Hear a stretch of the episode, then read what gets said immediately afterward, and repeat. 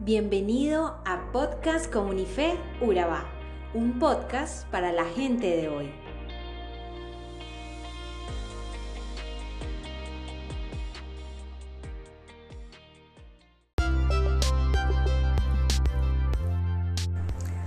Hola, ¿qué tal? Seguimos en el estudio de la segunda de Corintios 4, hoy desde el versículo 7 hasta el final del capítulo y el inicio del capítulo 5. Aquí vemos unos temas que están estrechamente relacionados en el trabajo de Pablo, como son la transparencia, la humildad, la debilidad, el liderazgo y el servicio. Ya que Pablo está trabajando en una situación de la vida real, los temas se entrelazan mientras Pablo cuenta la historia. Sin embargo, trataré de abordar un tema a la vez para estudiarlo tan claramente como sea posible. Hablemos de la transparencia y la humildad. En 2 Corintios 4 se enfatiza la importancia de la humildad para mantener la transparencia. Si vamos a dejar que todos vean la realidad de nuestra vida y nuestro trabajo, es mejor que nos preparemos para ser humildes. Naturalmente, sería mucho más fácil ser transparente con los demás si no tuviéramos nada que esconder. Pablo mismo dice, hemos renunciado a lo oculto y vergonzoso. Pero la transparencia requiere que no dejemos de ser francos, incluso si hemos tenido una conducta que no es digna de alabanza. La verdad es que todos somos susceptibles a cometer errores de intención y ejecución. Por eso Pablo nos recuerda que tenemos este tesoro en vasos de barro, refiriéndose a los vasos comunes de las casas de su época, que estaban hechos de barro común que se rompía fácilmente. En la actualidad, cualquiera que visite los restos del cercano Oriente Antiguo puede testificar de los fragmentos de estos vasos regados por todas partes.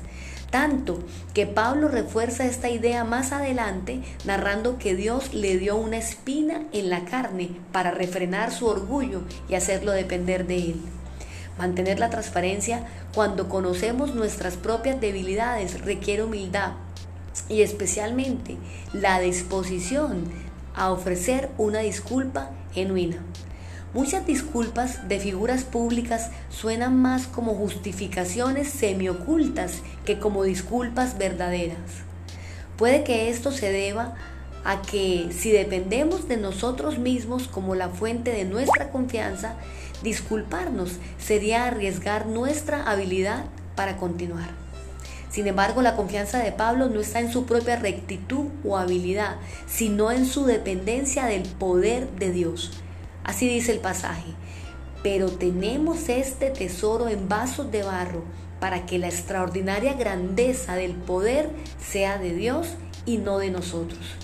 Si nosotros también reconociéramos que las cosas buenas que logramos no son un reflejo nuestro, sino de nuestro Señor, tal vez podríamos tener la valentía de admitir nuestros errores y buscar a Dios para que nos vuelva a poner en el camino correcto. O como mínimo, podríamos dejar de creer que debemos mantener nuestra imagen a toda costa, incluyendo engañar a otros.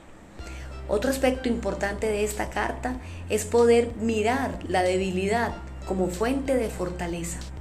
Nuestra debilidad no es solo un desafío a nuestra transparencia, en realidad es la fuente de nuestra verdadera habilidad. Soportar el sufrimiento no es un efecto secundario desafortunado que se experimenta en algunas circunstancias, sino que es el medio real por el cual obtenemos logros genuinos. Así como el poder de la resurrección de Jesús vino por causa de su crucifixión, la fortaleza de los apóstoles en medio de la adversidad testificó que el mismo poder está en acción en ellos y en nosotros. En nuestra cultura, así como en Corinto, proyectamos fuerza e invencibilidad porque sentimos que son necesarias para trepar la escalera del éxito. Tratamos de convencer a los demás de que somos más fuertes, más inteligentes y más competentes de lo que en realidad somos. Por tanto, es posible que el mensaje de vulnerabilidad de Pablo suene difícil para nosotros. Otro aspecto importante es servir a otros por medio del liderazgo. La humildad y la debilidad serían insoportables si nuestro propósito en la vida fuera llegar a ser grandes.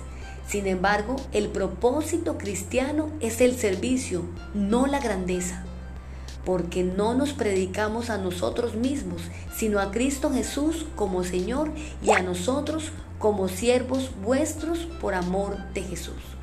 Este versículo es una de las afirmaciones bíblicas clásicas del concepto que se ha llegado a conocer como el liderazgo de servicio. Pablo, el líder más destacado del movimiento cristiano más allá de los confines de Palestina, se llamó a sí mismo siervo vuestro por amor de Jesús. De nuevo, aquí aparece que Pablo está reflexionando en la enseñanza del mismo.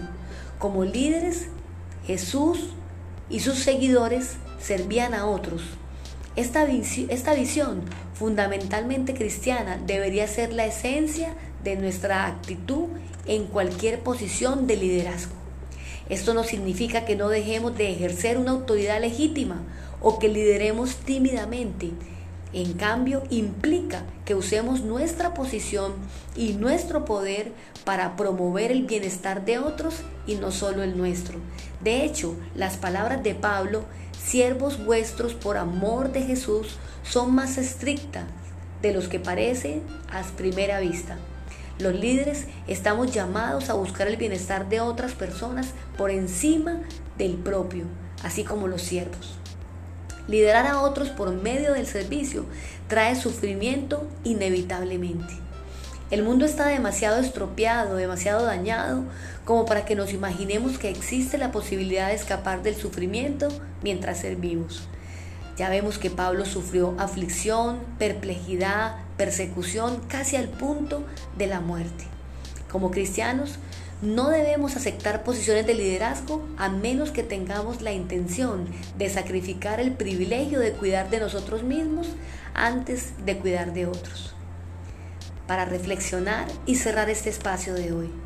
Dios no nos exige que cambiemos nuestra manera de vivir para llegar a los pies de Cristo. Lo que sucede es que cuando llegamos a los pies de Cristo, Él cambia nuestra manera de vivir. Dios te bendiga.